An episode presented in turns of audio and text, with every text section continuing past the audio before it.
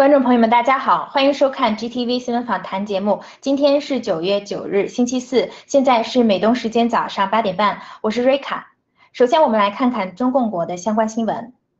艺术灭共，天津行业整顿，查处书法培训机构。九月八日，墙内新华社消息，天津某书法协会给没有书法基础的人发放书法培训师资格证，被查处罚款，并责令停业整顿。此事甚至惊动了国务院天津督察组。这种行业小骗局在中共国司空见惯，为何惊动了天津督察组，引来新华社的报道呢？就在近日，文贵先生在其系列直播中曝光中共国艺术品收藏领域假恶丑的现象，盗国贼及其白手套利用艺术品进行金融财富的掠夺黑幕，这才有此次一个小小的天津书法协会查处事件被新华社拿来放大报道，表明中共或许将对书画行业发起所谓整风整顿，并很有可能发展成为整个文化艺术领域文革式大整顿的开始。七十年来，对于中共统治下的艺术领域从业者来说，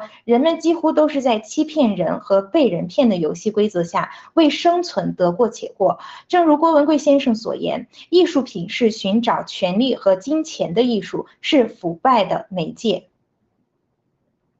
惩治金融黑嘴，盗国贼剥夺唱衰市场的自由。中共网信办日前宣布整治唱衰唱。空市场的金融黑嘴于九月八日发布首播成果，共处置封禁数千个违规账号。中国网络社群平台如微信、百度、抖音、快手纷纷宣布配合官方政策，并定期发布整治报告。中国证券市场长期以来被官方操纵来用来割韭菜，中共不承认股市债市已是被掏空的躯壳。将民间的愤懑情绪甩锅到自媒体，称是这些所谓的黑嘴唱衰了原本繁荣的金融市场，于是要剥夺仅有的一点财经评论自由，只能有赞美这一种声音，为持续割韭菜加油喝彩。但事实是，墙内股市持续低迷，债市频频暴雷，中共经济的衰退崩溃已不可避免。接下来是国际方面的消息。中共正扩大在全球社交媒体的超限宣传战。九月八日，美国网络安全公司火眼分析人员发布报告。根据该公司二零一九年以来的数据跟踪分析，中共在全球社交媒体上发动的舆论操纵战，已经从美国的三大社交媒体平台扩展到世界各地至少三十多个社交平台，以及数十个网站和论坛，包含至少七种语言，甚至试图动员美国的政策抗议者发起暴乱。火眼公司分析称，这些超限宣传战的主题与中共官媒态度口径一致，包括散布假的新冠病毒信息、攻击爆料革命发起人郭文贵以及新中国联邦，批评以班农先生。为代表的正义人士引导美国国内政治议题。与此同时，中共还试图鼓动美国境内各地的抗议者以反对种族主义等为借口举行线下示威活动。中共则不仅制造和释放了冠状病毒生物武器，更是把社交媒体视为对付西方民主国家最重要的超限战武器之一。而郭文贵先生和爆料革命创建的 GTV、G News。Gather 系列平台正是对中共超限宣传战最有力的反击阵地。非法向中共出口水下监听设备，中国籍移民获刑。综合外电报道。因非法出口可用于监听潜艇活动的水下监听设备给中共，九月八日，波士顿联邦地区法院判处中国籍绿卡持有者谭树人两年有期徒刑，罚金两万美金。谭树人是一名中国籍海洋生物学者，二零一四年绿卡移民到美国，二零一五年到二零一六年间，在没有出口许可证的情况下，将所购买的水下监听设备出口给中国西北工业大。学，该大学是参与中共军方水下无人机研究项目的军事研究机构。警方还指控谭树人涉及出口无人水无人水面载具给中共，而他的客户名单上还包括中共海军的南海舰队及其海军潜艇学院。美国建立的阿富汗人数据库被塔利班用于监视镇压。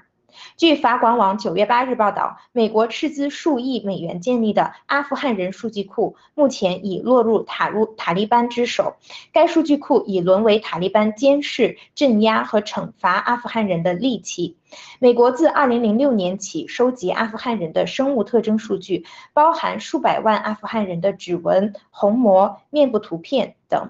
美国与其支持的阿富汗政府共享该系统。自八月十五日喀布尔陷落以来，不断有消息说，这个本为推行法治秩序及政府纠责力、建设现代化。国家所用的数据库已被塔利班没收，用来找出曾替美军工作的阿富汗人，或以此恐吓他们。美方专家学者对此表示担忧，特别是该数据库会极大地提高塔利班的侦监及拦截能力，得以无情地杀害与他们作对的人。人权组织敦促世界各大广播公司取消北京冬奥会报道计划。美国广播公司九月八日新闻，人权组织要求包括美国 NBC 在内的世界各大广播公司取消对明年二月将在北京举办的冬季奥运会的报道。该请求来自代表中国少数民族，包括维吾尔人、藏人、香港居民和其他人的权利团体的公开信。中共正在对维吾尔人进行种族灭绝，并镇压新藏、西藏、香港和许多其他人的运动。广播公司对奥运会的报道将帮助中共营造出正常国家的美好形象，无异于协助中共掩恶罪、掩盖罪恶，甚至加剧其侵犯人权的行为。据悉，NBC 将支付七十七点五亿美元购买接下来六届奥运会的转播权，并与总部位于瑞士的国际奥委会密切合作。这些款项估计占国际奥委会总收入的百分之四十。中共被定义种族灭绝和反人类罪以来，国际奥委会主席托马斯·巴赫始终拒绝就中国维吾尔人或其他少数民族的待遇发表评论或谴责。奥委会和一些大公司为了利益而无视人权、无视生命，毫无奥运精神，且甘当中共的帮凶。新中国联邦将和全世界的人们站在一起，阻止中共利用冬奥会的野心。德国大选白热化，对中共强硬成共识。距离德国联邦选举不到三周时间，新的民调呈现戏剧性转变，没有一个党派占绝对优势，这为德国大选结果和政府组成添加了变数。然而，分析认为，无论哪个党派赢得选举组成政府，都将对中共采取更强硬的立场。民调机构 Forsa 九月七日发布的调查显示，德国社民党的支持率较上月大幅上升七个百分点到百分之二十五。现总理默克尔所在的基民盟跌至百分之十九，绿党紧随其后为百分之十七，自民党为百分之十三。默克尔的亲共政策遭到反对党和欧洲盟友的批评，其所在的基民盟被指以经济利益为借口，拒绝批评中共的侵略性外交。社民党批评默克尔的政策已经过时，称通过经济无法使中国变得自由民主。绿党和自民党对中共的立场则更加强硬。绿党的候选人贝尔伯克表示，德国需要限制中共参与敏感经济领域，并团结欧洲一致对华。自民党则干脆在五月的党代会上删除了其竞选纲领中的一个中国政策的表述，称该政策让中共有借口打压香港的异议人士，并威胁台湾的民主自由。民调显示，百分之五十八的德国人认为，宁愿经贸受损，也应对中共更加强硬。欧洲已经觉醒，民意的转变意味着默克尔亲共政府时代的落幕。接下来看病毒及疫苗方面的消息。美国官方文件被曝，证实武汉病毒所开展冠状病毒改造实验。美国新闻网站 The Intercept 九月七日披露的九百多页文件显示，武汉病毒研究所曾经通过总部设在纽约的非政府组织生态健康联盟得到资金，从事改造蝙蝠冠状病毒的实验，从而使实验室制造的冠状病毒能够感染人类，并使其致病性更强。这一披露为新冠病毒来自于实验室提供了新的有力线索，同时反驳了中共官方的说法。这批文件是 The Intercept 与美国国家卫生研究院进行的信息自由法诉讼中获得的。文件包括由国家过敏和传染病研究所资助的两个先前未公布的研究建议书，以及与生态健康联盟的研究有关的项目更新。据报道，其中一项由生态健康联盟负责人 Peter Daszak 主导的，名为“了解冠蝙蝠冠状病毒出现的风险”资金申请计划，研究内容是通过筛选蝙蝠样本。来寻找新冠状病毒，还涉及筛选与活体动物接触的人。文件还涉及病毒研究所的几个关键细节，包括在武汉大学动物实验中心的 P 三实验室，而不是武汉病毒研究所的 P 四实验室进行的人源化小鼠的关键实验工作。达扎克与中共深度勾结。之前，国家脉动还挖掘了达扎克的演讲，他将描述为杀手级的病毒工作委托给他的中共国同事。生态健康联盟从病毒冠状、从蝙蝠冠状病毒的研究中，共获得总计约三百一十万美元的拨款，其中包括给武汉病毒研究所的五十九点九万美元经费，用于找到和改变可能感染人类的蝙蝠冠状病毒的功能增益研究。科兴称其疫苗在智利获批，用于儿童和青少年。《华尔街日报》九月九日报道。中共科兴控股生物技术有限公司周三表示，其子公司中维开发的新冠疫苗克尔来福 （CoronaVac） 已获批准在智利供六至十七岁儿童和青少年紧急使用。克尔来福此前已获批在中国紧急用于三到十七岁人群，并在印尼获批用于十二到十七岁人群。郭文贵先生情报显示，中共国的新冠疫苗每针可导致机体产生四十到六十万亿个刺突蛋白。刺突蛋白可以理解为打开人体基因的钥匙，堵塞毛细管、血管，影响肺、肝。脑器官和心血管导致心肌炎、心包炎、心肌梗塞、脑梗等疾病。新冠疫苗接种率高的地区，感染率和死亡率也随之升高，且不可能从身体清除。现阶段，中共及全球阴谋利益集团正在强推毒疫苗给儿童和青少年，邪恶令人发指。让我们再次向全世界呼吁：不要让自己和家人接种新冠疫苗。马里兰州完全接种疫苗后，感染人数迅速增加。据 The Blaze 九月八日报道，马里兰州的健康数据让人们察觉到新冠疫苗的实际效果与早先宣传相反，尤其是针对 Delta 变体。根据该州卫生部的数据和新研究，在完全接种疫苗的人群中，感染疾病和住院人数正在迅速增加。在过去的三个月里，在安尼阿伦德尔县和霍华德县，有三到四成住院患者接种过新冠疫苗。马里兰州的部分健康专家无视数据和事实，依然催促居民接种疫苗。爆料革命和其他站出来的人们将继续传播疫苗真相，强制接种疫苗只会造成更大的人道灾难。最后，让我们来看看爆料革命的新闻：盖特突破二百万用户，创当日新用户注册量新高。截止九月八日，盖特突破二百万注册用户。盖特首席执行官杰森·米勒兴奋地发盖文表示，巴西实现了有史以来盖特最大的单日新用户注册量，超过三万。他说：“对巴西人民的和组成盖特的用户群，再多也不为过。是否可以做到言论自由，不仅在美国，而且在全世界都是一个真正的问题。”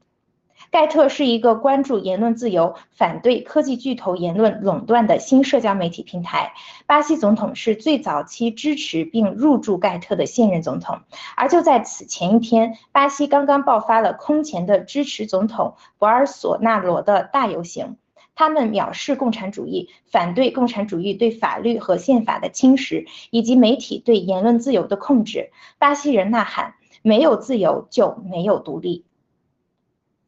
只要中共不亡，黑暗还会再来。日前，文贵先生连线战友的系列直播中，有人提问：现在是否已经是最黑暗的时刻？文贵先生回答道：当然不是。文贵先生随后揭示，到明年年底之前，美国会有中期大选，共产党是否会继续参与操纵和制造混乱？不得而知。而那时候，全世界打完疫苗的群体。或许将会爆发各种后遗症，甚至出现大量死亡。由于持续的疫情影响，导致经济停滞下滑，届时各国的金融危机也会相继爆发，美国和欧洲的经济很可能会垮。到那时，塔利班夺权后的阿富汗。会成为各种恐怖主义聚集发展的中心，全球各地随时面临恐怖袭击威胁。而同样因为大面积的疫苗注射，每个人生活中身边的汽车司机、飞机驾驶员等，随时可能出现令人担心的危险状况，导致人们即使是日常出行都不知道会发生什么。最重要的是，现在即使是正在变异的病毒，也是源自同一个毒株。但如果共产党再释放第二种序列的病毒，结果不敢想象。所以文贵先生称，只要中共不亡，黑暗永远还会再来。以上是今天的新闻播报内容，接下来由主持人 Frank 和嘉宾 Nick 七月为我们带来今天的新闻看点评论，请不要走开。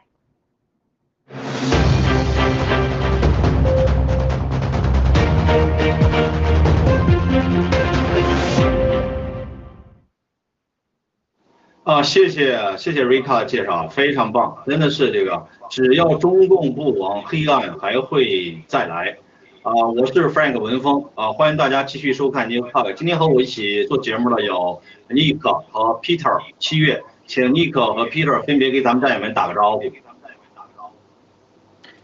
呃，Frank 你好，七月你好，各位战友们好，我是 Nick，很高兴跟大家再见面。主持人好，七月好，大家早上好，下午好，晚上好，我是 Peter。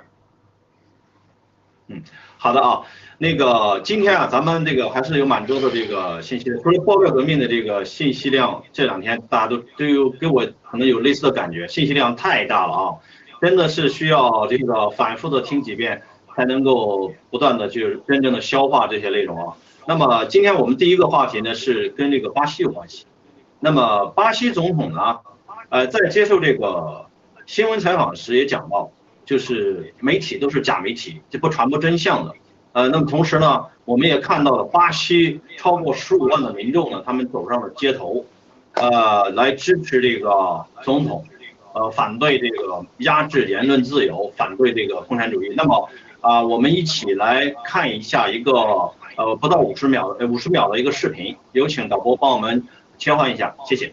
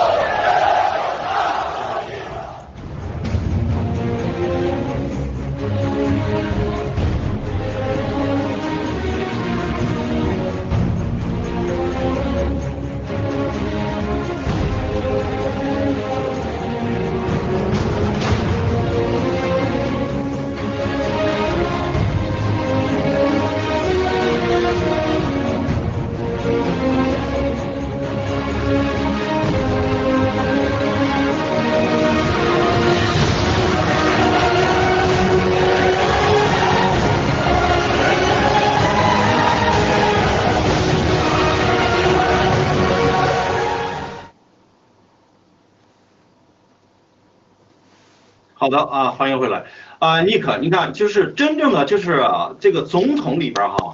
呃，这个敢公开的反对社会主义、共产主义的，我们知道有前这个总统川普，还有就是现任的总统，就是这个这个巴西的总统，他叫什么名字？叫做他他在咱们这个盖特上是有二十多万用户，叫博尔呃博尔索内罗啊，那么呢就是。我想请问尼克，就是结合啊，结合这个现在呢，全世界嗯有很多地方啊在反对疫苗护照，反对这个强制打疫苗，呃，人们纷纷走向街头去抗争。那么呢，我们再到今天，就是巴西十呃几十万人，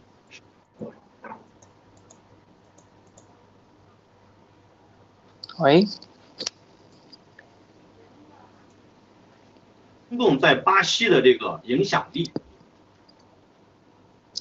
那个刚才 Frank，你你有一段声音被静音了啊，没有太听清楚，你能再重复一下你的那个问题吗？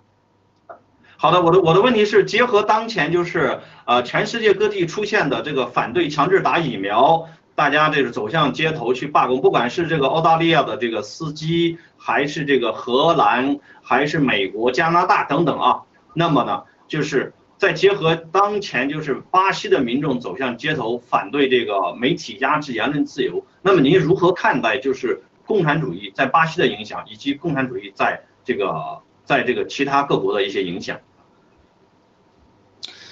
呃，谢谢啊，就是大家记得那个文贵先生在那个直播的时候说到，这个杰森米勒被被那个这个抓抓去，然后问话，对吧？呃，的有几个小时的时间。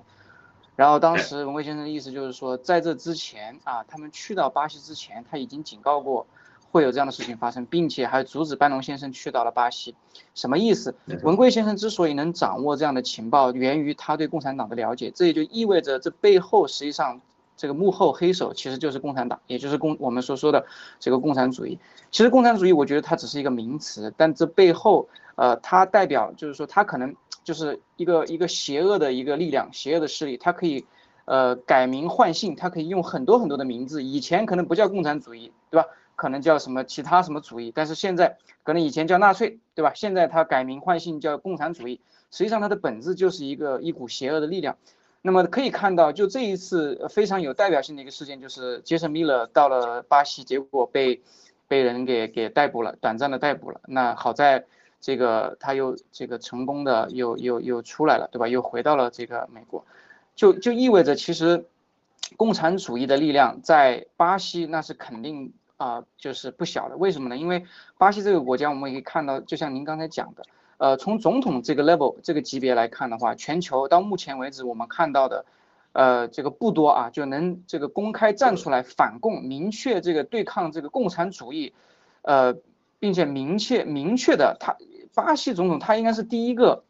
呃，加入到盖特的一个总统吧，呃，我如果没记错的话。然后，呃，文贵先生多次讲到他是咱们的哥们儿，对吧？然后当时病毒，这个这个他是招中招了，完了之后他立马用了硫酸羟氯喹，然后他又好了，什么意思呢？实际上他跟爆料革命跟这个文贵先生这种，呃，这种关系，从这个某一个这个层面我们去看的话，其实是看得出来的，他一定是非常非常近的，并且他是，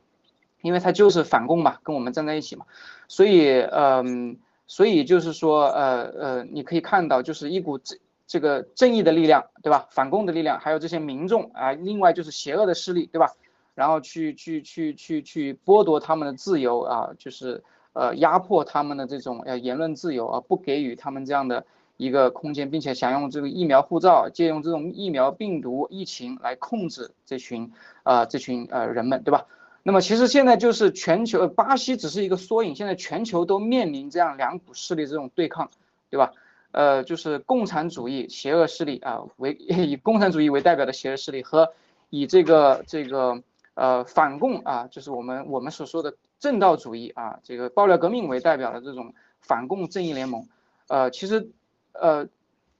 结合最近文贵先生几次大直播，其实你能感受到我我的感受是非常深刻的。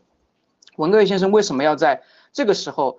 做这么多次大直播，并且他不是仅仅针对共产党，他是针对整个全球这种呃疫苗，就是滥用疫苗、用疫苗杀人的这种行为。实际上，我觉得他已经就在就在昨天他说到这个光明会，对吧？说到这个我们未来要建什么的时候，我觉得他应该是已经我的理解啊，个人浅见，已经对这个全球邪恶势力宣战了。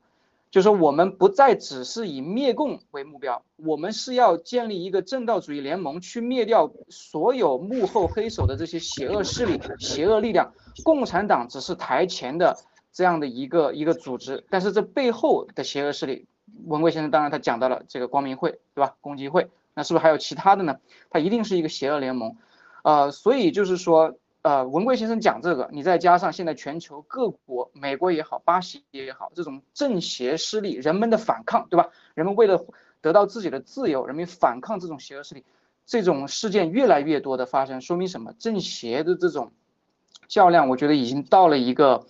呃，已经到了一个临界点了啊，或者说接近那个临界点了啊。那天这个大直播的时候，小福利也讲了，七哥问他怎么办，对吧？怎么办？反抗，只有反抗。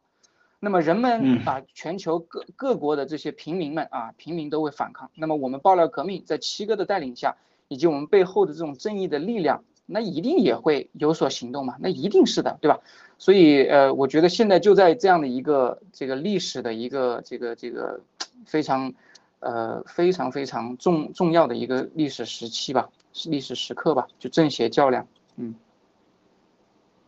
嗯，好的，谢谢尼尼克的这个分享。那么七月战友，请问就是说，呃，呃，您如何看待就是这个巴西啊？巴西这个地方，它它是有什么样的这个战略地位？现在好像就是我们看到的，就是巴西成为了这个中共的一个必须要拿下的一个一个地方。呃，本身巴西它就是是本呃本身巴西它就是。呃，世界级的一个大粮仓，包括在亚马逊河流域，呃，然后就是在巴西总统他明确表态的是，那个对共产主义的这种抵制，甚至是这个呃宣宣战也宣战谈不上也好，呃，我是从利益角度来讲，呃，巴西总统本身他就是和文贵先生 就是交流就是比较多的，就是互有来往的，呃，在。在政治上，就是你看，越是白左的地区，就是呃被白左洗脑严重的地区，他们往往都犯了一个毛病，就是他必须要把那些他认为能走的路都要试一遍，最后发现每一条路都走不通的时候，他会才会去选择最后去面对这一条路。然后呢，相比较来来来看的话，那巴西总统是非常明智的。呃，他是在减小这一个试错的成本。从金融角度来讲，他在减少试错的成本。然后中共走到哪里都是引起混乱。呃，那比如说是在现在的阿富汗，阿富汗虽然说塔利班是夺取到了政权，但是塔利班和北方联盟也正在交战，并且塔利班是损失惨重。然后在前天，也就是九月七号，是缅甸的民主团结政府。是他们的影子政府，呃，已经是二十二个，呃，人民防卫军和六个呃地方武装，共计二十二万人吧，已经向缅甸军政府宣战。可以说，从那一刻开始，缅甸内战已经爆发了。呃，我们可以看到，只要是中共走到哪里，哪里就代表混混乱。我们先不说那个他们内战的双方谁是正义的，谁是邪恶的，中共要的是混乱。他不是说谁代表正义，谁代表邪恶，那么泾渭分明。中共就要的就是混乱。那么你看，在巴西的这种世界粮仓的这种重要的战略地位上，假如说是中共控制，然后包括中共对美国的这个蓝金黄，加州也是世界粮仓，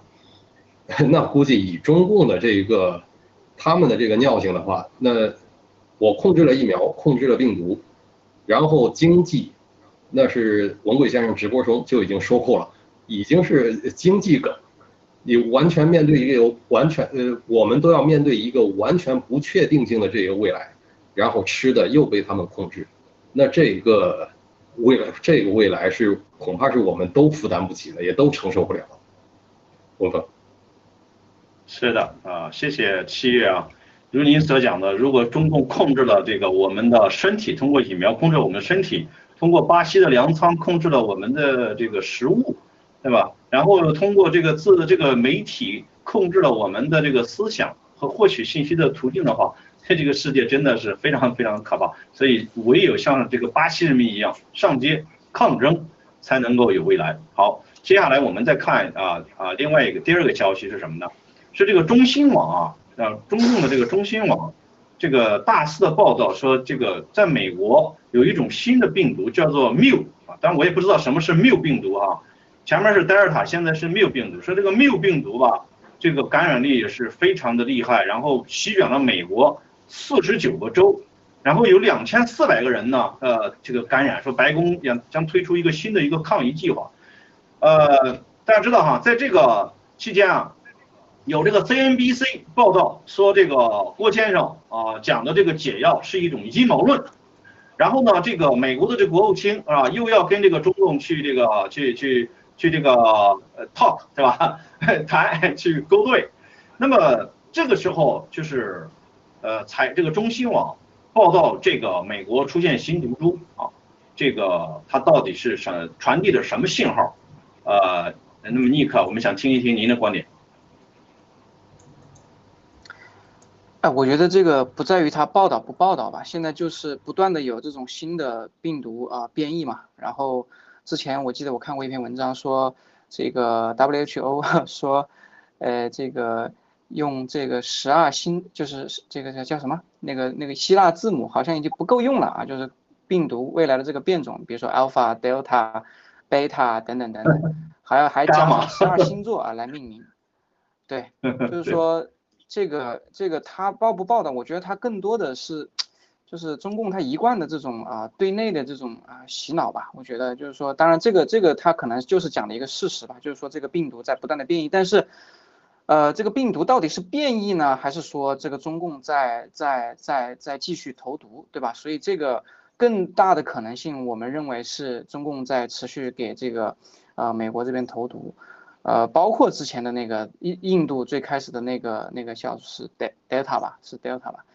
呃，但是好在就是说文贵先生他讲到说这个爆料革这个呃爆料革命的战友传递来的情报就是说，只要他是冠状病毒这一系这一系下的对吧？不管它怎么变，咱们的这个硫酸羟氯喹、异维菌素、青蒿素都管用。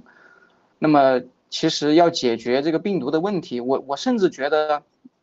如果说。呃，全球这种呃各个政府啊，在在在我们爆料革命的推动下，在七哥的这种，呃呃背后幕后的这些正义力量的推动下，如果真的是呃有这个解决这个病毒问题的这个决心啊，甚至是这个啊这个这个叫怎么讲？我觉得主要就是决心吧，或者说不被这个黑暗势力蓝金黄啊，不被这个黑暗势力影响的话。那么其实解决这个病毒，未来可能到半年吧，半年的时间，我觉得会有一个非常大的一个一个进展，因为我们可以看到，就是说在过去啊，包括我所在的国家，还有很多其他的国家，在呃这个呃这个接种疫苗啊这这个这个事情开始之前。很多的地方实际上都已经相对来讲的控制住了疫情，并且有一定程度的开放，对吧？很多这个老百姓可能都甚至都已经开始摘掉摘掉口罩啊，然后出去呃是这个这个餐馆里面吃饭啊等等等等，呃情况其实在在大概在呃我想想啊，大概是在呃四五个月之前吧，实际上是有好转的，但是。这个疫苗开始接种之后，你会发现，包括我们啊所在的这个新加坡，包括日本，包括以色列，包括美国，很多国家，呃，包括澳大利亚，对吧？很多的这个国家的这个呃确诊案例在不断的呃上涨啊，所以这个这个疫苗背后的这个问题应该是非常非常大的。首先，第一步停止打疫苗，第二步开始使用正确的这个呃药物，不要再 这个 相信这个 FDA 对于异维菌素的。这个所谓的呃兽药的这种言论的话，实际上呃，我觉得控制住疫情的这个是啊这个呃力度或者说是这个啊所用的时间应该是会很快能能看到进展，但问题就在于有太多的这种呃政府也好啊这个势力也好，他们依然在这种情况下还在跟呃共产党在勾兑，另外一个出于某种原因，出于这种。呃，与利益集团的这种啊勾兑，比如说这个呃疫苗公司，对吧？比如说这些推疫苗的背后黑手，他们这个通过疫苗这个事情能获取的巨大的利益，啊，这种背后的这种推力的话，啊，你你也可以看到有非常非常大的这种阻力。所以呢，嗯，这篇报道实际上本身，我觉得。我觉得关于这个呃新的病毒啊，这个这个病毒这个报道，我觉得它的意义并不是很大，但更重要的意义在于，它有没有想说利用这种啊这种啊不断的在媒体上就是说去施加压力，利用这种媒体上的这种宣传引导，去强迫或者说去去忽悠啊更多的人去接种疫苗，那这个问题就大了去了。所以你不知道这个 它的这个用意啊在哪里，但是实际上它产生的效果，我觉得有一部分的效果会会有这样的一个呃呃这个效果，就是说很多人看到，哎呀，怎么又有新病毒了？那他后面还给你备了很多针呢，对吧？第一针、第二针，完了第三针、第四针，他还给你开发更多更多的这口服的也好，是吧？这个升级的也好啊，他可以给你玩很多很多轮啊，只要你信，只要你觉得说这个。呃，异维菌素不不不能管用，它是兽药，对吧？没有药可以解，你必须要打疫苗。只要你相信这个，他过几个月给你来一篇这样的报道，过几个月给你来一个变种，过几个月再给你来一个新的这个疫苗，那你完了，那你基本上接下来每半年是吧，甚至是每三个月你得来一针，那你这个问题就大了。啊，Frank，是的，嗯，谢谢啊，谢谢尼克的分享。呃，尼克，呃，那个，呃，Peter，您有什么补充的吗？呃，我是在他们污蔑文贵先生爆料的解药是阴谋论的时候，就能看出，在在这场战争之中，呃，首先中共它是不宣而战的，而且这个战争一旦开始是不会结束的，只是现在，呃，欧美世界还没有反应过来，这是一场战争。这种多维的战争，从媒体战到病毒战、生化战，再到这个疫苗战争，它是一种不宣而战，而且是一种让让这个大众是在摇篮中死去，就是完全不知道真相的情况下死去的一种一种战争方式。只是美国仍然仍然没有警醒，现在就是看他们还要再试几条路，试错的这个成本有多大，付出的代价有多大。在这中间，新中国联邦包括爆料爆料革命的这些众多战友，推广还有传播这个疫苗真相，起到了一个几乎是决定性的一个作用。因为全世界只有我们在说真话。这一场至于这一场战争到底损失会有多大，这个真的是要看是要看社会的这一个呃觉醒程度了。而且我相信坚信就是，呃，文贵先生在八三零。开始大直播之初，然后就说过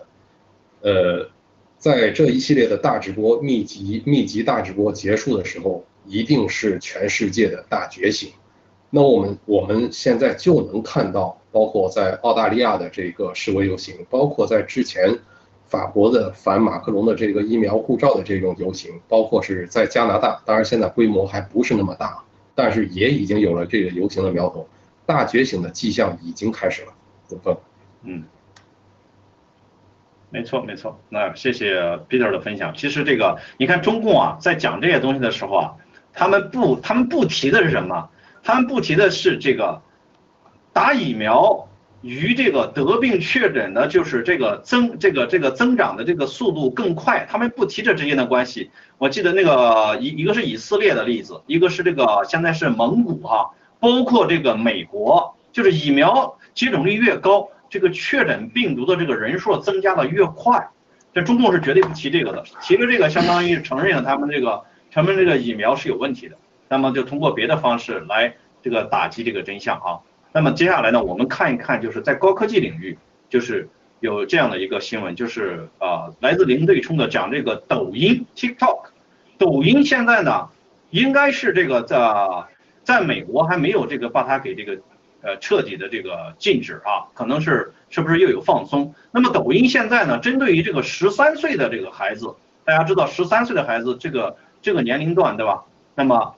他这个是当然了，咱们知道咱们自己的经历对吧？十三岁这个对这个呃对这个异性也是会充满着幻想。那么这个抖音呢，就针对这个年龄段的呢，他们开始推广这个性和这个毒品以及这个性虐这方面的这个内容。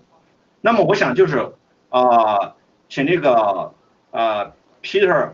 那么从这个中共利用这个互联网的这种应用，在全世界的这种影响力，那么我们来怎么解读？就是中共那么要利用抖音，它要达到一个目的。有请。呃，好的，我们就先我先从抖音来说，抖音这种短视频的这种。呃，网络网络的这种呃短视频反映生活，然后它满足了一个人人都想当明星的一个梦。呃，不得不说啊，中共它打造的抖音的这个传播平台是非常成功的，而且抖音也确实是一个非常非常新颖的一种就是传播方式，所以它在全世界的这个受众面这么广，包括在中共国国内，它的这个传播它的这个应用力度也是非常的广，就是接受接受受众啊，它的受众是非常的多的，那可以说是上到。八十岁下到这一个小学生，大家全部都在看抖音。它能非常真实的就是，并不是真实啊，这个不是真实，它能是非常形象的，就表现出来一个人的个人生活。它满足的一个需求点，市场的一个需求点，就是满足了大家每一个人都有可能能当明星，能被众多人关注的，就这样一个心理需求。它的市场就在这里。然后他中共再利用这一个市场打造好的这一个抖音，占据好这一个市场地位，然后来传播他的价值观，然后他传播他的价值观，对对内和对外完全是两个价值观，然后一个是对外是美化美化他自己，这是一个，另外一个是，它是一个混乱价值观的输出，就是对欧美对外，从小到大它是一个混乱价值观的输出，但是对内是统一的一个洗脑。这个也是中共拿最拿手的，就是他怎么去诱导，用舆论去诱导，并且是混乱敌人的这一个价值观，然后怎么去统一思想，统一自己的这一个价值观。本身这场舆论战，呃，可以说中共是完胜，无论是对哪一个国家，中共是完胜的。只不过是现在出来一个最大的变数，就是新中国联邦。G 系列，特别是 GTB 金 news，我们的这一个平台，因为我们深知他的打法是文贵先生深知中共的这一个打法，现在才出现这样一个转机。文峰，嗯，好的啊，那个谢谢 Peter，呃，尼克，你你有没有用过抖音？我个人是没有用过抖音的，所以说我我我没有抖音的这个使用经历呢，但是我感觉到就是通过这个就是这个报道看到这个抖音的这个做法是什么的。它就有点类似于就什么呢？我我在政治上呢，我有一定的倾向性，我管住你，但是在这个欲望方面呢，我去放纵，对吧？就是这你你这你看这个十三岁的用户，他就开始想办法，就是啊放纵他们的这种欲望，把他们的欲望跟这个东西兴趣的捆绑起来，这种这种手段，呃，算不算是 CCP 这个一贯的这种常用的这种手法？好的，谢谢 Frank。呃，我觉得是这样啊，就是说，呃，就从这篇文章来看，实际上抖音我我有用过，但是不长啊，就是就是看一下到底是怎么回事儿。它的这个它的这个这个，我觉得是绝对，尤其是对于这个青少年来讲的话，很容易上瘾的。呃，不只是青少年了，你像好多这个这个成年人也是，你有时候一翻坐在那儿玩玩玩玩几个小时，都在那都在那上面花时间。呃，我觉得它主要是就是一个精神鸦片、精神毒品啊，但是它的精神毒品它还分分分这个呃这个这个不同的这个功效啊。对外的话呢，你你要看啊，他对外这篇文章里面讲到，他主要是关于这个黄色的、色情的、毒品的等等等等。对，他的这个东西是非常非常这个这个这个毒害是非常直观、非常大的。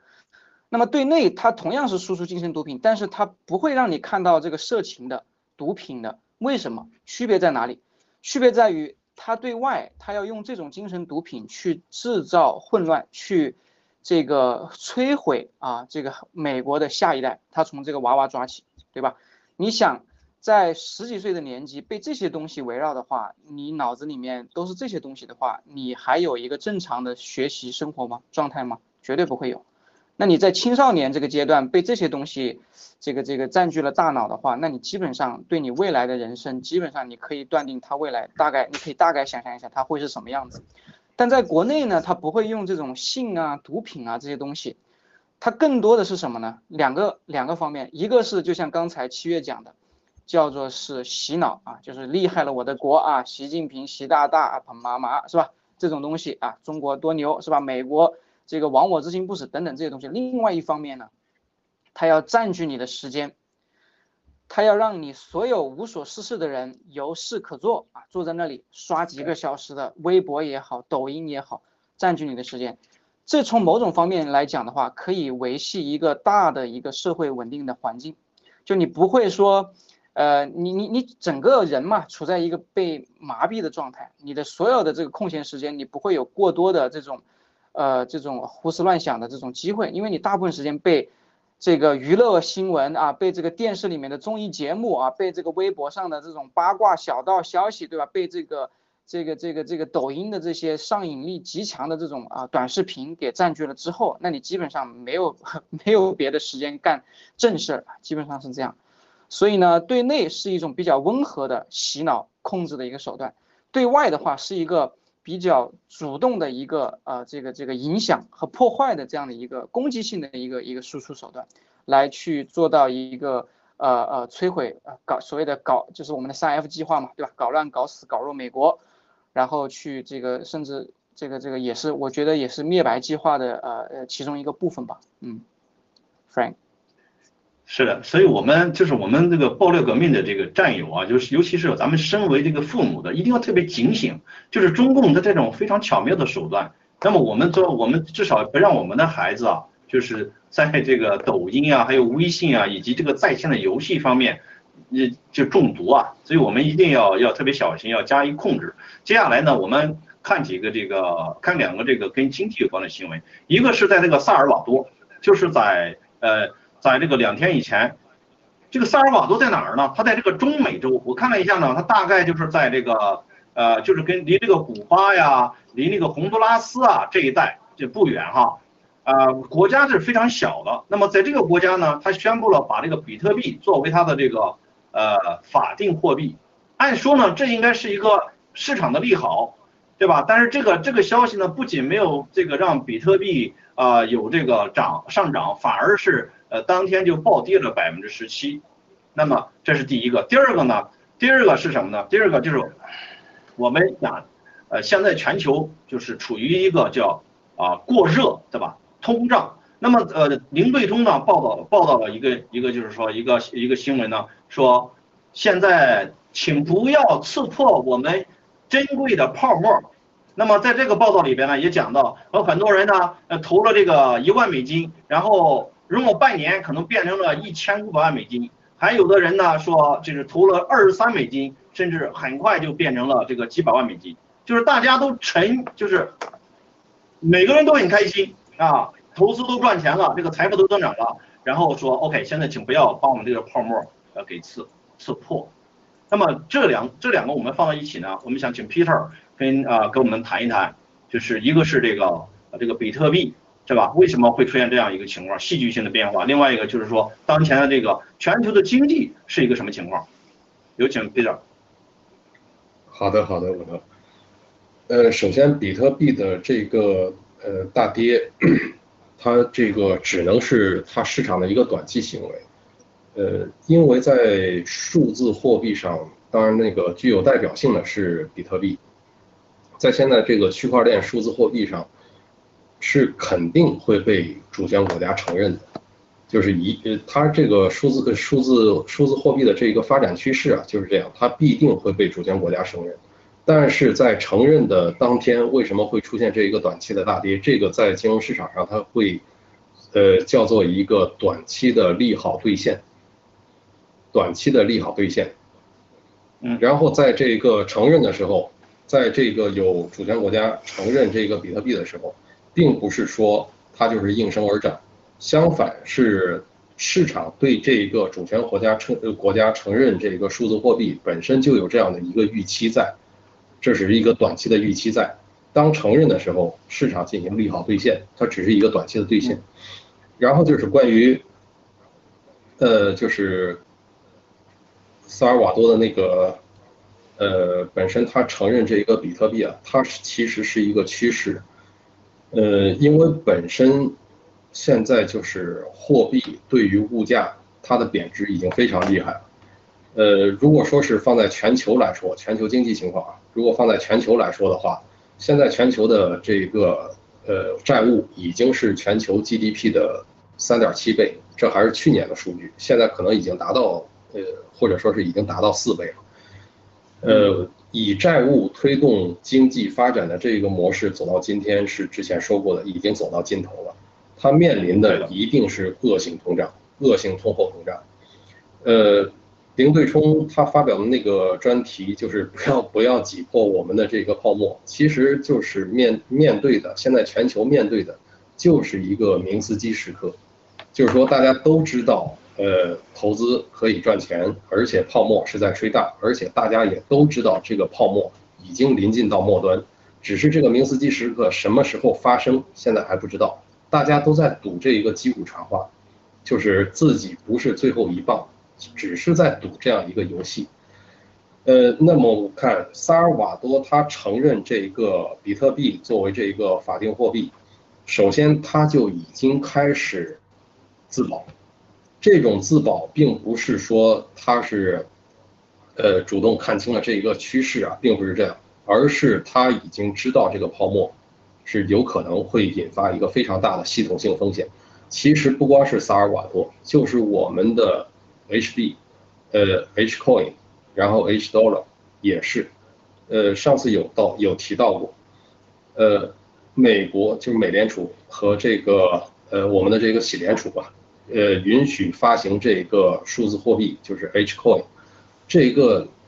真的是这个它的这个官方机构是在我们背书吗？在为我们背书吗？我个人认为并不是这样，他是在救自己，他是在救自己。那我们看就是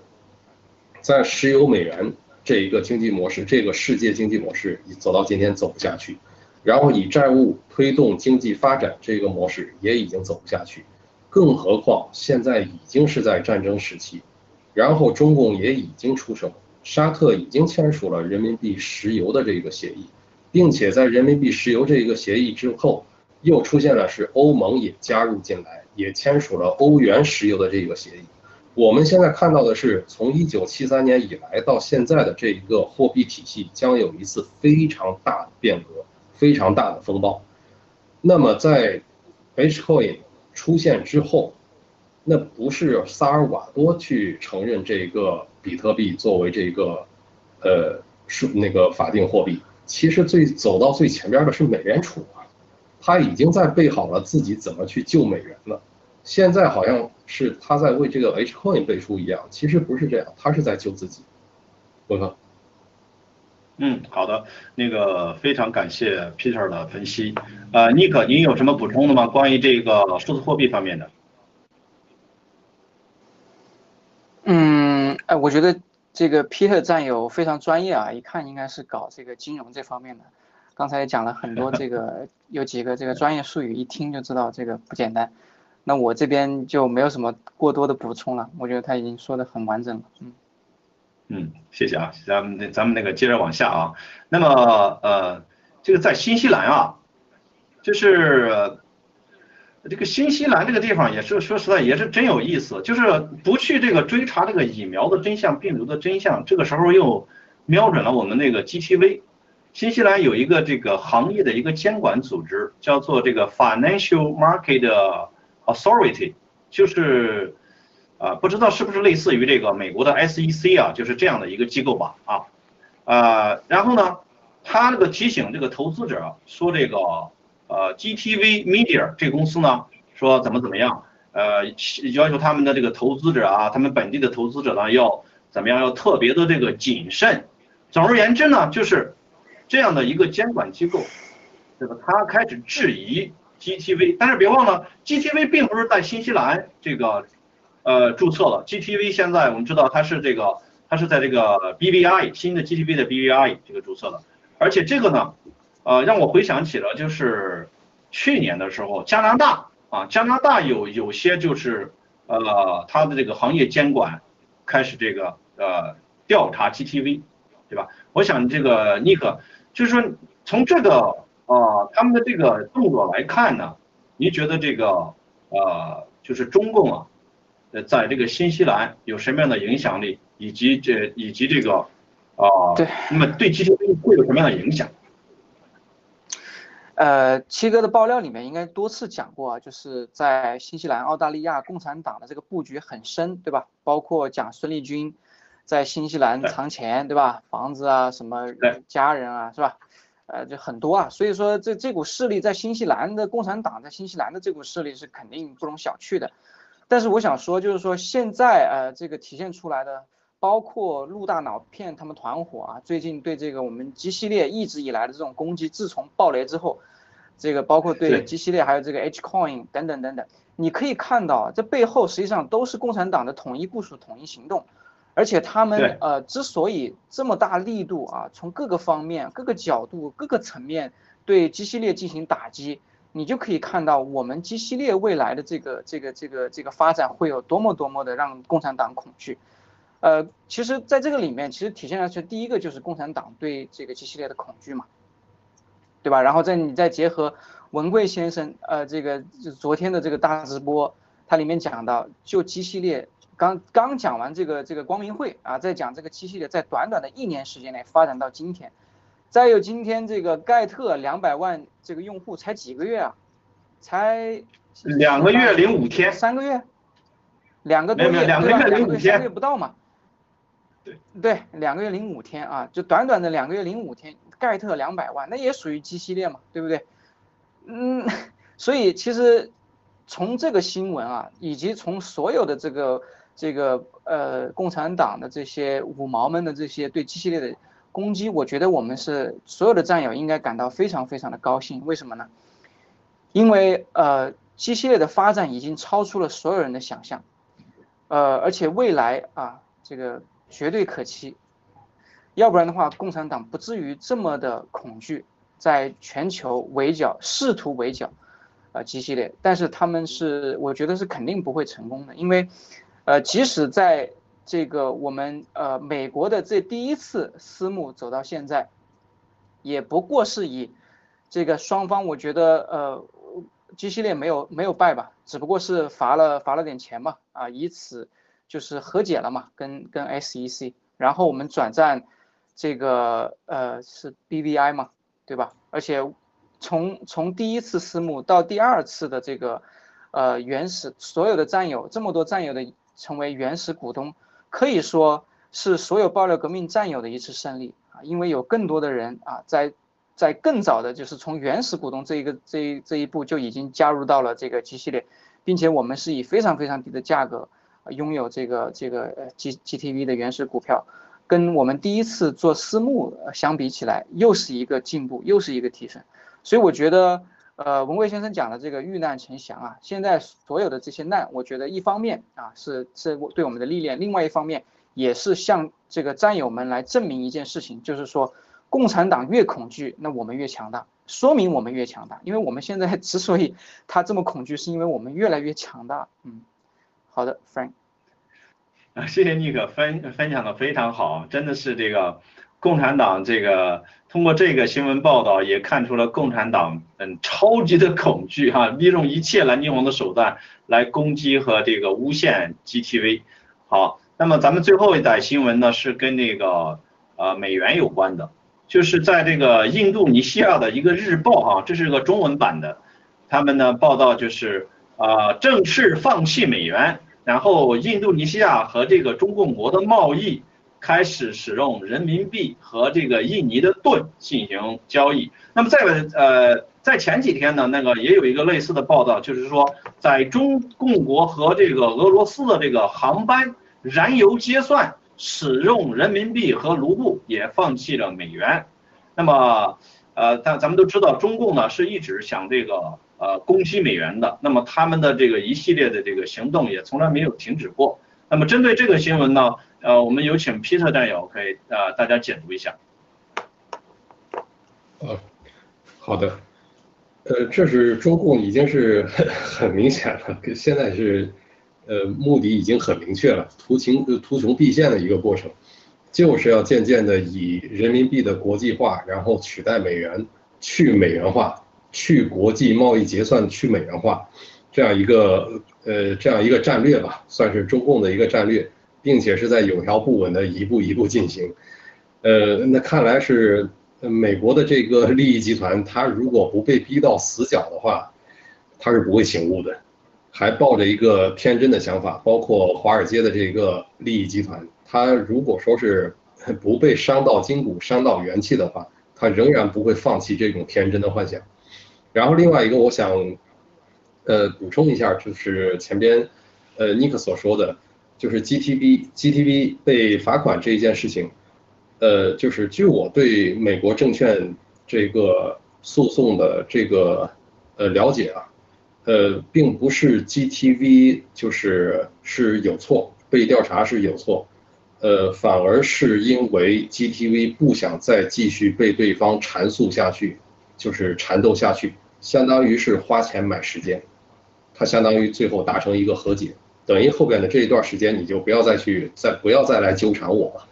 另外一个就是 GTV 的价值，那就看他看他的对手了。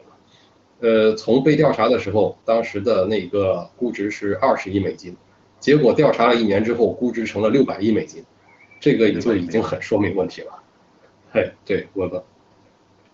嗯，呃，非常感谢 Peter 和 Nick 的分享。今天我是跟 Nick 第一次这个做节目啊，那个非常的高兴，特别棒啊。咱们今天的时间也差不多了，呃，再次感谢 Nick 和 Peter 两位嘉宾啊，观众朋友们、战友们，我们下期节目再见。大家再见。再见。